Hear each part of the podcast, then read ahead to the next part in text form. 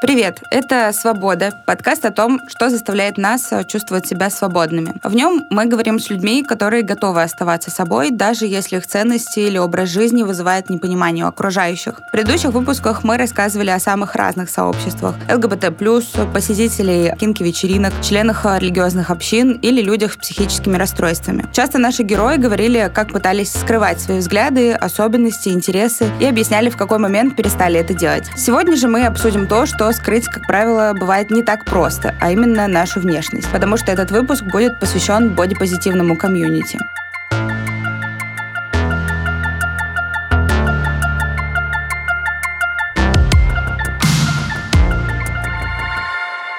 Этот сезон подкаста «Бумага» записывается с использованием материалов нашего партнера, германской медиакомпании Deutsche Welle. И в эпизодах вы услышите истории не только из России, но и Германии. Например, сегодня мы расскажем о перформансе с обнаженными людьми в берлинском метро, а также объясним, что значит немецкое понятие ФКК. Меня зовут Соня Солдова, я бодипозитивная активистка и ведущая этого эпизода. Про бодипозитив до сих пор существует масса стереотипов. С осуждением и дискриминацией сталкиваются почти все люди, которые не соответствуют так называемым стандартам красоты. Люди толстые, худые, с веснушками или пятнами на коже, с необычной внешностью, с другим цветом кожи, чересчур высокие или низкие. Почему любое отличие во внешности от так называемой нормы не находит понимания в обществе и как бодипозитивная комьюнити помогает бороться с этим. Попробуем разобраться в сегодняшнем выпуске вместе с людьми, которые отстаивают свое право выглядеть так, как им хочется. Вообще мой путь к бодипозитиву, он был э, прям совсем не прямой, не резкий, он был долгий, тернистый. Ну, при том, что, в принципе, я была более-менее перемирие со своим телом. Я не пыталась похудеть. Я, в принципе, была довольна тем, как я выгляжу. И как-то мой лучший друг, а, он скинул мне ссылку на одну классную девушку, но у нее был очень крутой э, паблик, который назывался «Сила киски». Как-то так получилось, что через него я вышла на кучу других пабликов, у которых была более-менее общая тематика. Наткнулась на бодипозитив, наткнулась на какие-то феминистские паблики типа Check Your Privilege. И, в общем, стала впитывать эту информацию. Э, не могу сказать, что я как-то открыла глаза на, на мир. Не было такого, что я получила какую-то волшебную таблетку и прозрела. То есть, в принципе, там было просто подтверждение всему, с чем я сталкивалась, о чем я думала всю свою жизнь. И в том числе, э, что касается там, телесности. Контент был замечательный в Body Positive, но меня смущало то, что практически весь он заимствованный, и если кто-то и рассказывает э, свои истории, то, э, скорее всего, не показывает свое лицо. И я начала сначала там же выкладывать свои фотографии, в том числе там, в разных аутфитах, и я очень любила наряжаться, я любила шмотки. Конечно, там было куча, очень много поддержки. Это было очень здорово и приятно. Но, с другой стороны, а что толку-то? я решила, что нужно просто помахать собой, как красной тряпкой где-нибудь в недружественной среде. А, я была в том числе подписана на паблик, он тогда назывался Lookbook. Там просто люди выкладывали в открытые альбомы фотографии своих луков. Ну, я стала это делать. С первого же моего фото там была, естественно, бурная реакция на меня, потому что толстые люди туда не суются, потому что они знают, что их ждет. И э, нельзя сейчас вот сказать, что это были какие-то невероятно провокационные луки. Это была просто я в своей одежде. Но даже этого достаточно, просто моего существования, судя по всему, чтобы спровоцировать людей на, в принципе, можно на агрессию сказать, потому что комментарии были действительно очень агрессивные. Меня это очень раззадоривало, мне это все, в принципе, а, нравилось. Это было очень забавно, потому что я любила отбивать эти подачи, я любила загонять людей, которые меня оскорбляют, в стенку своими аргументами.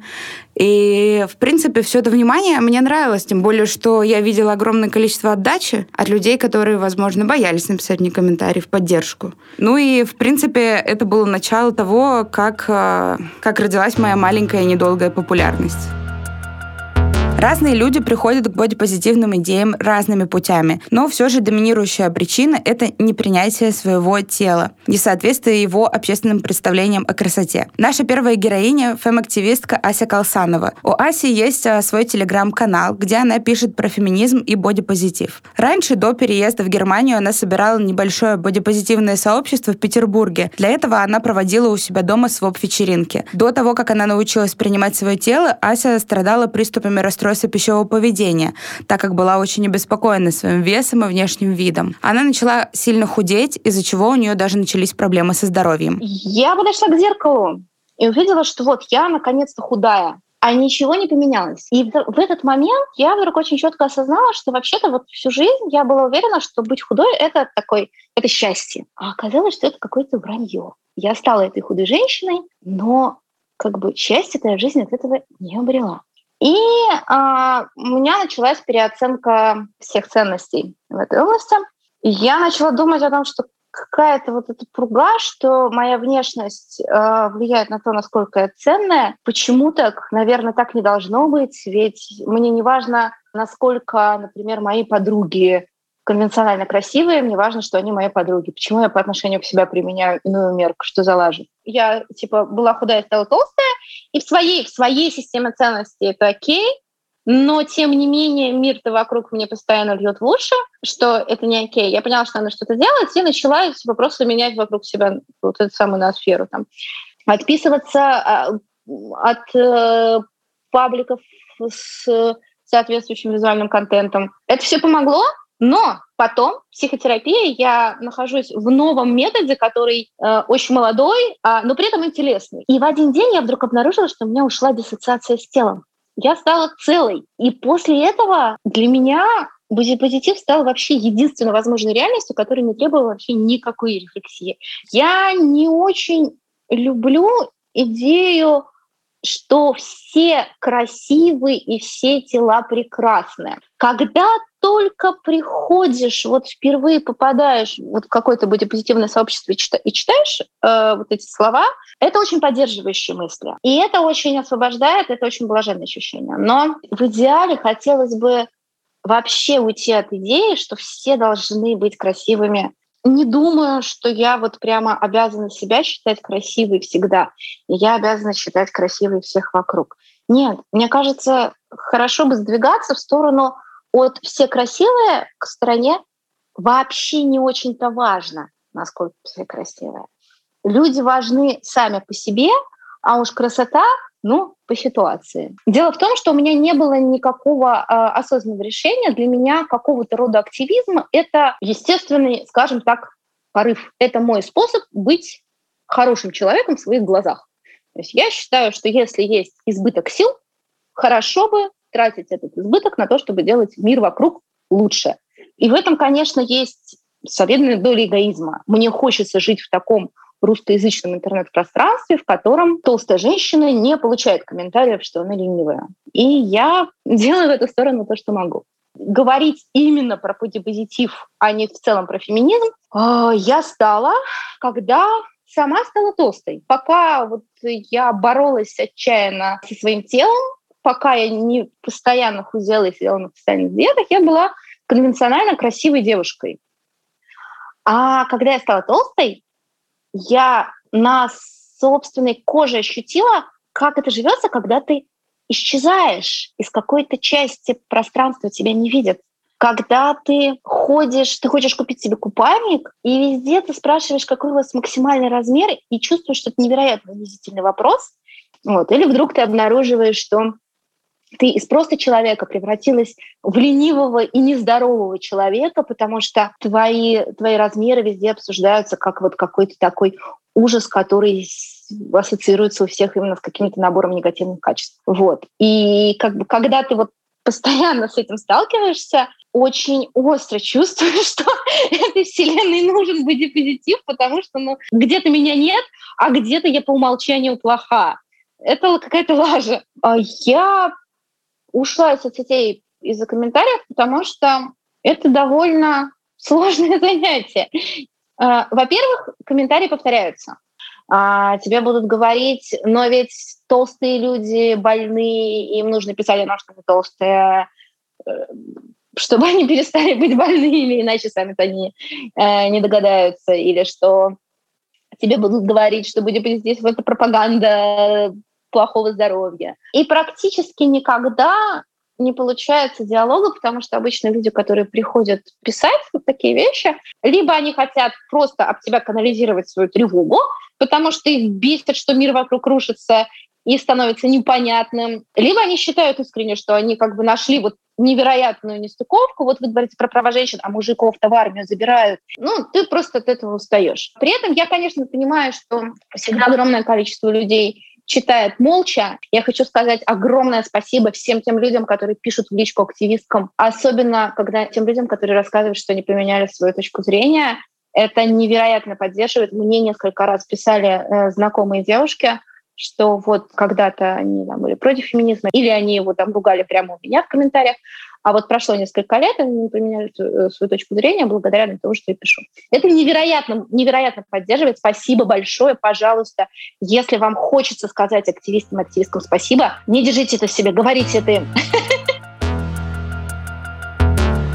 Мне сложно сказать, что было какое-то а, крупное, четкое комьюнити, в котором все друг друга сильно поддерживали, потому что все-таки даже в бодипозитивных кругах или в целом в феминистских кругах много людей разделяет разные взгляды. Для меня бодипозитив — это достаточно универсальная вещь. И я не очень понимаю, что тут спорить. Окей, можно говорить и формулировать свои идеи как угодно, красивые все или все некрасивые одинаково, все разные, но для меня бодипозитив просто заключается заключается в том, что все имеют право выглядеть так, как они выглядят, выглядеть так, как они хотят выглядеть, и им не нужно э, кому-то что-то доказывать и оправдывать то, как он выглядит. То есть э, твоя свобода заканчивается там, где начинается чужая, и все, твое дело, твое дело. Мне сложно вот представить э, или вот привести пример какого-то комьюнити сейчас или тогда, э, в котором вот ты пришел, и все тебя приняли, и ты такой счастливый, и все прекрасно. Это мало того, что внутренняя борьба, это еще и э, попытка как-то влиться в новую для себя обстановку. Но вообще, конечно, среди людей, которые поддерживают бодипозитив, а, гораздо меньше токсичности. Бодипозитив говорит же не только о том, что ну, ты, твое тело, вы друзья и так далее. Это же учит, в принципе, а, тому, как а, быть более мягким, корректным по отношению к другим людям. В принципе, если вы находитесь в токсичной среде, где вас осуждают за вашу внешность, например, или за ваши отношения с собой, то а, конечно же, придя в бодипозитив, вы почувствуете эту поддержку. Порой принимающее сообщество может стать самой настоящей опорой. Это наша следующая героиня Света Уголек. Она инстаграм-блогерка и модель с очень непростой судьбой. В возрасте 4 лет из-за несчастного случая она получила тяжелые ожоги по всему телу, из-за чего у нее не сформировалась грудь, а кожа покрылась рубцами и шрамами. Из-за неблагополучной семейной обстановки Света попала в интернат, где столкнулась с травлей и издевательствами со стороны детей. В 18 она переехала с Дальнего Востока в Москву. Света говорит, что в столице отношение к ней совершенно другое. Окружающие меньше обращают внимание на твою внешность. Примерно в это время Света завела Инстаграм и начала выкладывать туда свои фотографии, не скрывая свои шрамы. Я без проблем разделась и позировала, наверное, как могла. И когда я получила фотографии, я понимаю, что не зря э, все-таки решила написать то объявление и поехать все-таки на съемку, потому что у этой девочки действительно была идея показать, что это красиво. Но мне всегда было интересно почитать комментарии, и часто нарвалась на комментарии, что как бы вот модели должны быть там, ну, красивыми, а сейчас вот что модели инвалидов берут, э, зачем там вот это все показывать, это ужасно.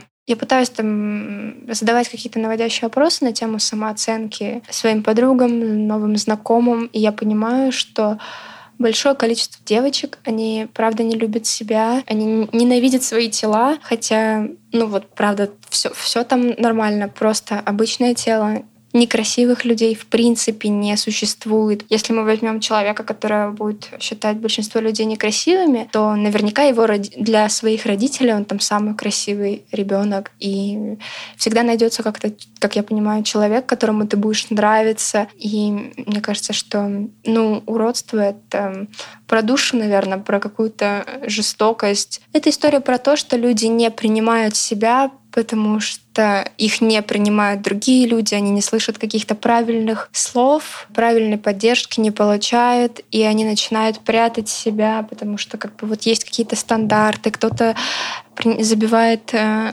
шрамы татуировками, и появляюсь тут э, такая я, которая вообще не хочет убирать ожоги, которая не хочет делать себе грудь, и меня как бы полностью все устраивает.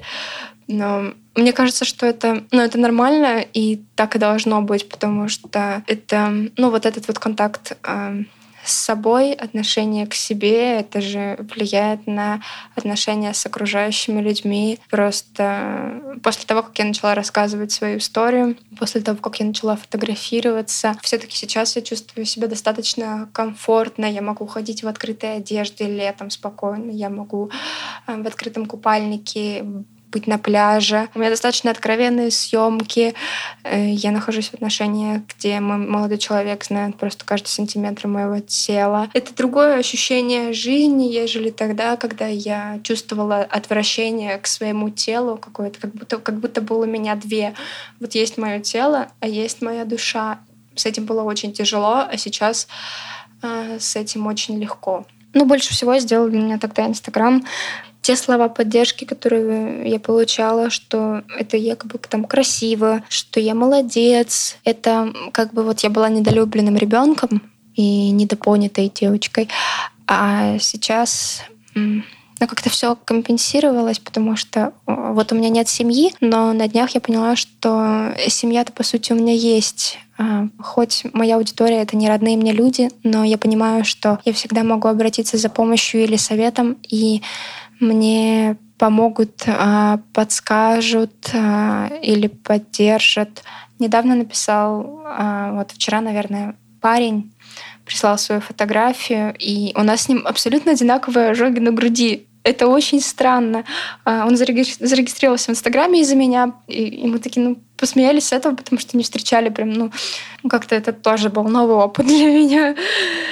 Наверное, ВКонтакте не очень лояльные люди, как мне кажется, потому что когда я натыкаюсь на посты о бодипозитиве от каких-то дев... ну, про девушек, которые приняли себя, то в общем, я не знаю, что движет этими людьми, но начинается осуждение, какие-то советы, типа «иди похудей». Иногда читать комментарии страшно, потому что, ну вот эти люди, это же люди, ну, среди которых я живу. Но вот если они так мыслят, они пишут такие просто гадости, осуждая внешность другой, ну, другого человека, решая, как он должен выглядеть, а, как-то оскорбляя просто, ну, ну, это страшно, это похоже на тот мир, в котором я жила раньше. Ну, когда мне задают вопросы, а, Света, вот что делать там, у меня есть ожоги, и я бы хотела вот как ты принять себя, научиться с этим жить, я советую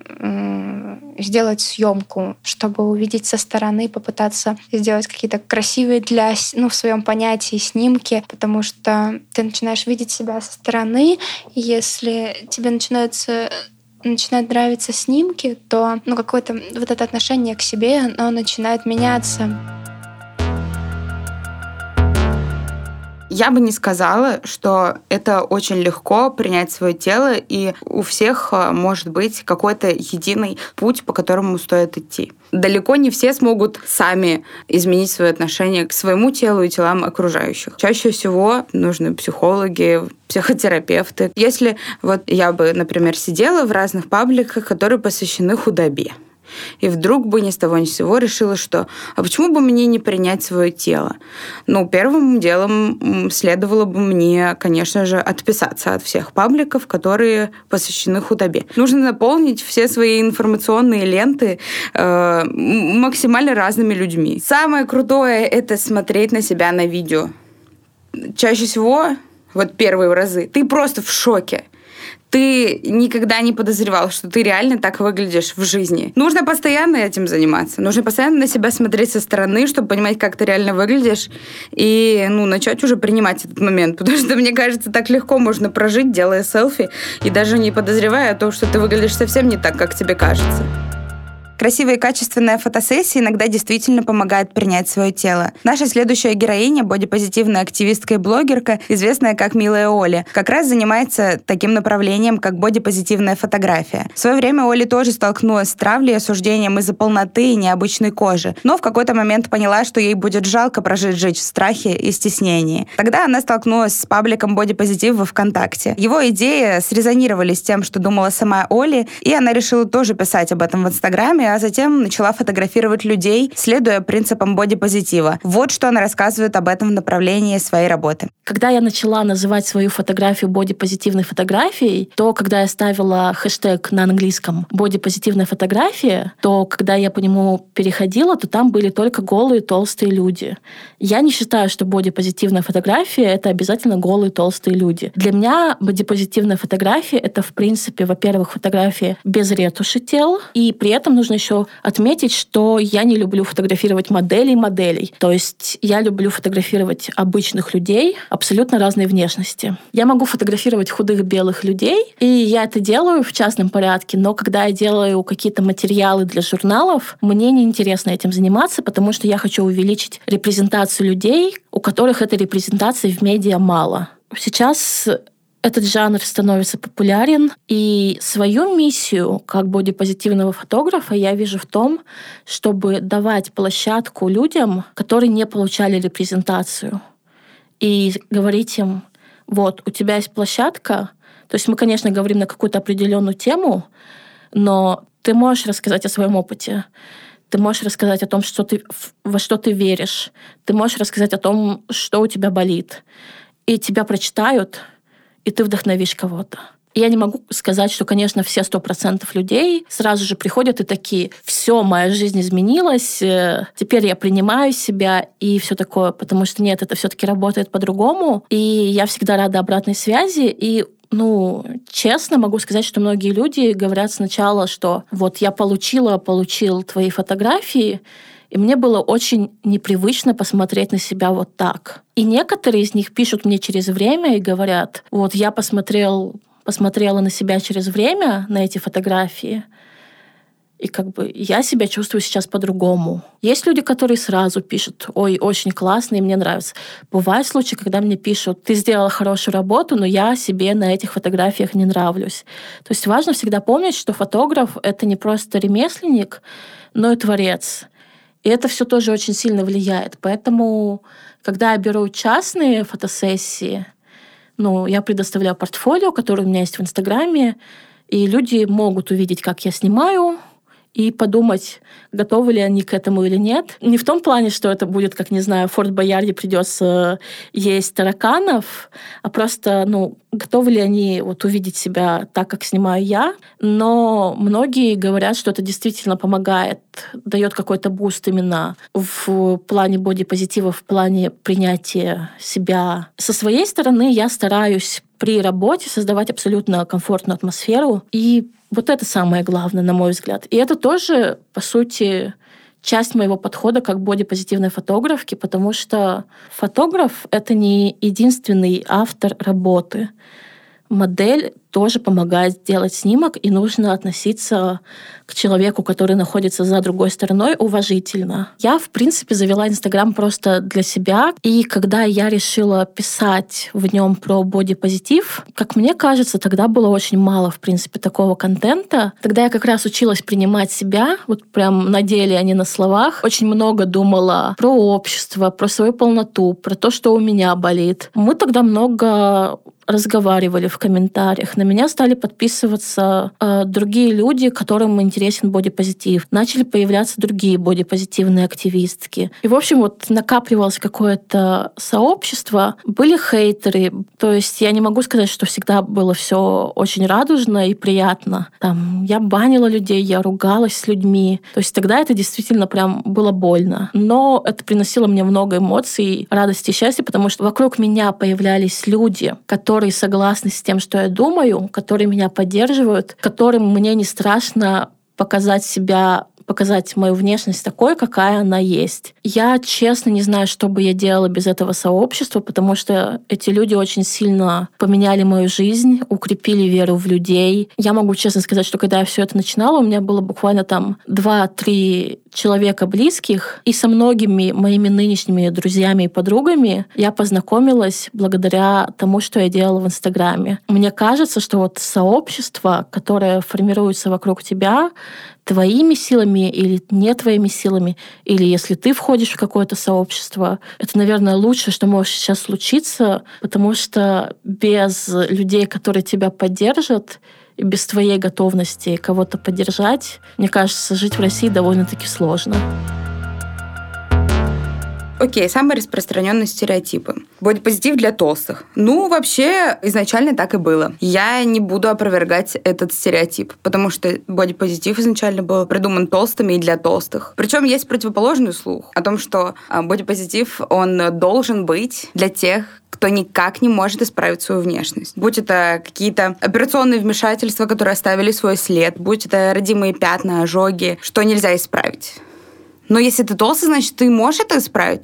Если ты можешь это исправить, значит, ты должен это исправить.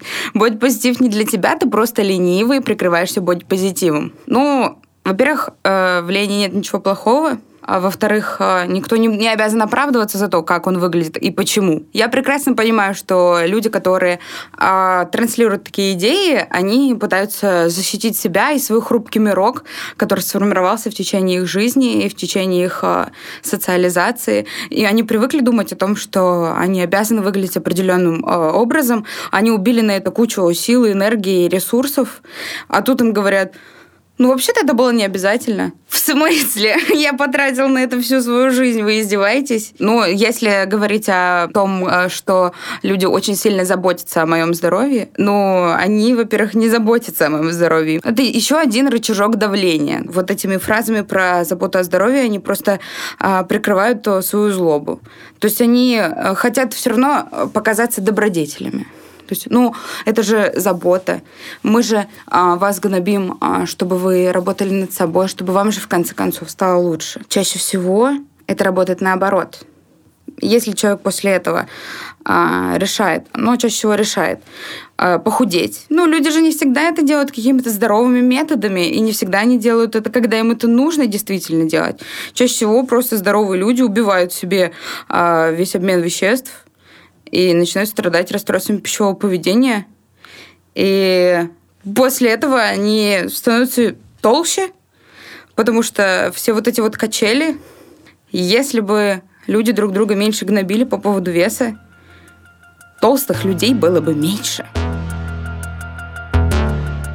А сейчас перейдем к нашей специальной рубрике «Freiheit. Свобода по-немецки», которую мы делаем с использованием материалов нашего партнера германской медиакомпании Deutsche Welle. Сегодня в ней обсудим, как в Германии относятся ко внешности, телесности и бодипозитиву. Наша первая героиня Ася живет в Германии два с половиной года. Вот что она отмечает в отношении немцев к телесности. Мне кажется, здесь действительно у людей очень много внутренней свободы, и здесь очень мало фоновой тревожности.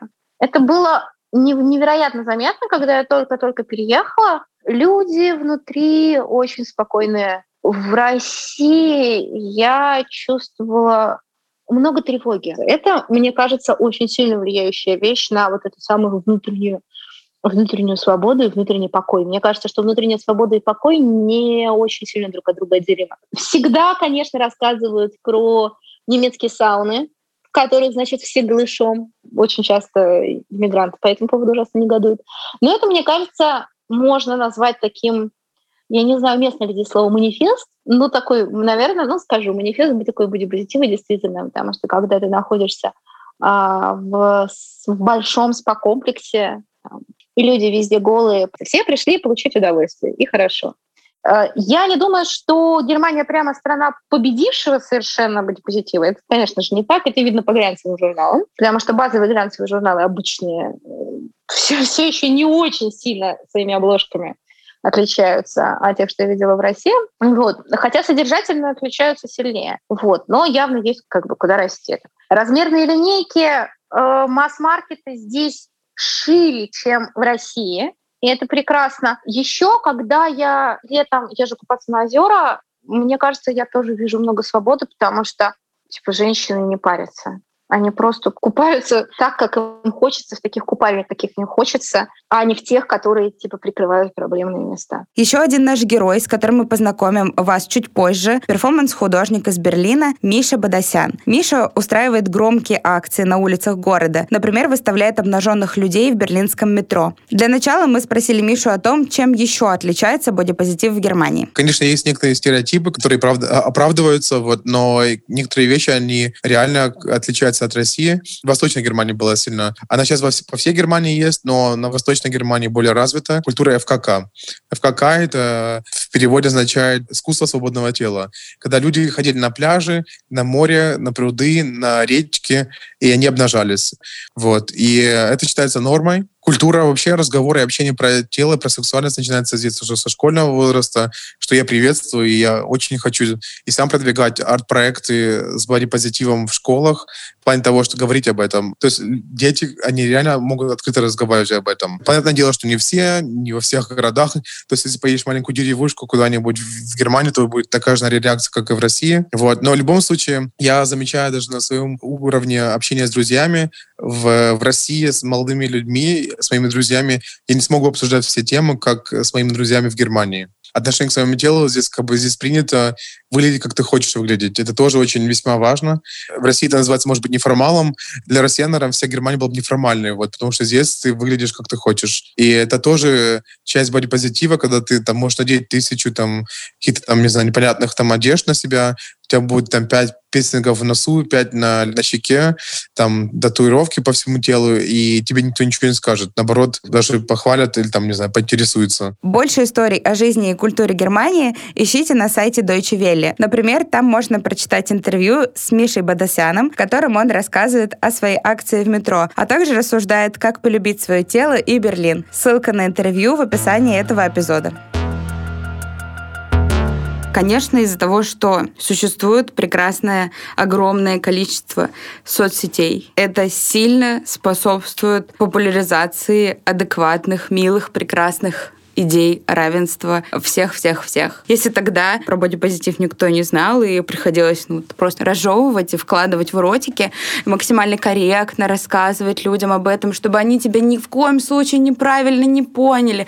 Сейчас уже никому ничего не нужно объяснять про бодипозитив и феминизм. Сейчас уже гораздо больше людей разделяют взгляды мои и, в принципе, э, идеи феминизма и бодипозитива.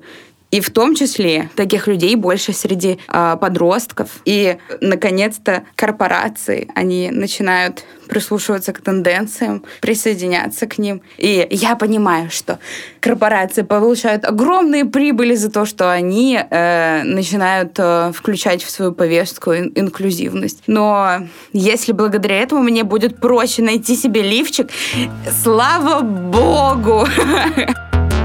Есть множество способов продвигать бодипозитивные идеи и ценности, и один из них — это искусство. Множество людей рисует, пишет, снимает кино про принятие тела.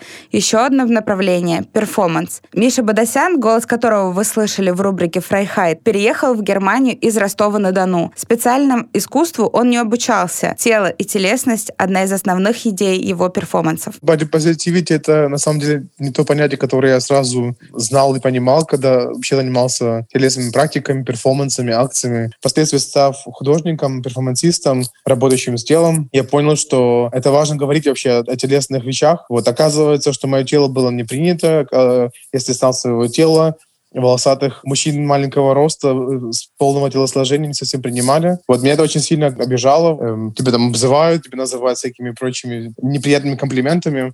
Вот. И эти перформансы, эти акции, они помогли мне как раз-таки раскрепоститься и обрести ту свободу, которая была мне необходима. То есть такая некая самотерапия. Первая акция, которую организовал Миша, называлась «Культ тела». Художник стоял в зале культурного центра в Чехии обнаженным, положив рядом машинку для бритья и предлагая зрителям побрить свое тело. Другой перформанс «Обнаженный Берлин» — серия инсталляций, где художник и его модели буквально захватывали город своими телами. Они появлялись обнаженными в разных частях города — у фонтанов, в метро, на ступенях. Это жутко было страшно, потому что были двойные реакции. Одна реакция была о, вау, что происходит, что за чувак. Другая реакция, люди просто закрывали глаза, они убегали. Моя цель была в этом перформансе создать культ тела. Зрители, играя с моим телом, работая с моим телом, могли создать свой собственный культ, брея мои волосы на моем теле. Люди, охранники, полицейские, они не знают, как реагировать на такое. То есть они видят обнаженное тело, это может тоже интересно. Что значит обнаженное тело в городском пространстве? На самом деле это не запрещено по закону, но охранники тоже не знают, что делать. И они вроде бы понимают, что это ничего опасного, это просто красивая акция, но в то же самое время они кричат, они нас прогоняют, потому что это как бы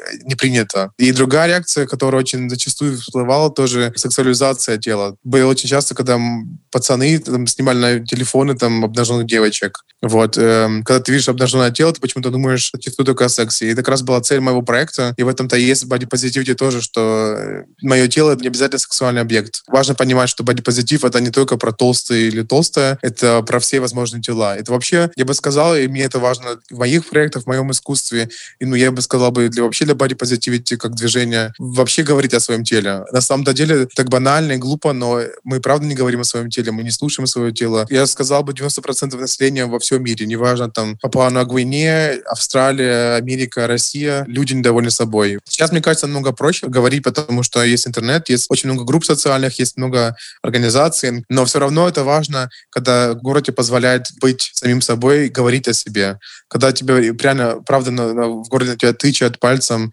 то ты никогда не будешь свободным и рожать, и говорить о себе. Вот, поэтому бодипозитив, на самом-то деле, мне кажется, очень важно и воспринимать его в широком понятии, когда это прям охватывает все-все-все. Бодипозитивити в мужском кругу, он не обсуждается. Ну, как бы я не замечаю это особо. Для меня, конечно, нет разницы, когда я говорю бодипозитивити о гендере. Это по-любому, когда я приглашаю людей на мои перформансы и акции, э, я не делаю различия, кому это важнее, кого лучше пригласить. Я знаю многих молодых людей, которые тоже как бы недовольны своим телом, вот, и которые тоже необходим этот опыт переживания в публичном месте, вообще в творческом процессе. И мне кажется, как раз таки искусство, и оно есть э, та платформа, которая помогает говорить о таких вещах в более таком гармоничном ключе. То есть, когда -то дискуссия ведется там на политическом уровне там, или еще в соцмедиа, то это обычно крики, какие-то там э, обзывания, да ты жирная, да ты толстая, да ты худущая. Вот, когда ты делаешь арт-проекты, то это такой реально процесс, где можно спокойно говорить, где можно себя принять, где можно хоть как-то обмениваться информацией и показывать свои работы.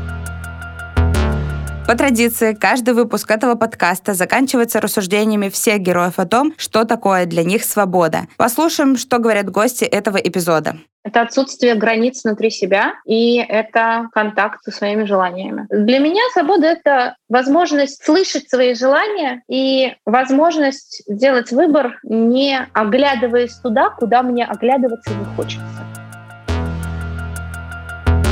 Когда никто не влияет на твой выбор, когда выбор делаешь самостоятельно, а не под каким-то там давлением. Когда просто нет в твоем окружении людей, которые могут избить тебя, оскорбить, неправильно вести себя.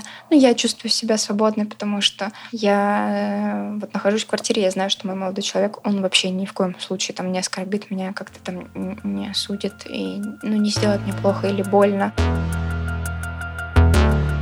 Я верю в то, что у нас есть одна жизнь, и нам нужно быть честными, чтобы прожить ее так, чтобы потом не было как-то обидно и страшно, что она прошла впустую. И для меня свобода — это жить так, как ты чувствуешь, что это будет правильным. То есть не обязательно делать какие-то великие дела, просто если ты чувствуешь себя хорошо, если ты чувствуешь, что ты делаешь то, что тебе нравится, если ты чувствуешь, что ты не ненавидишь все вокруг себя, это свобода.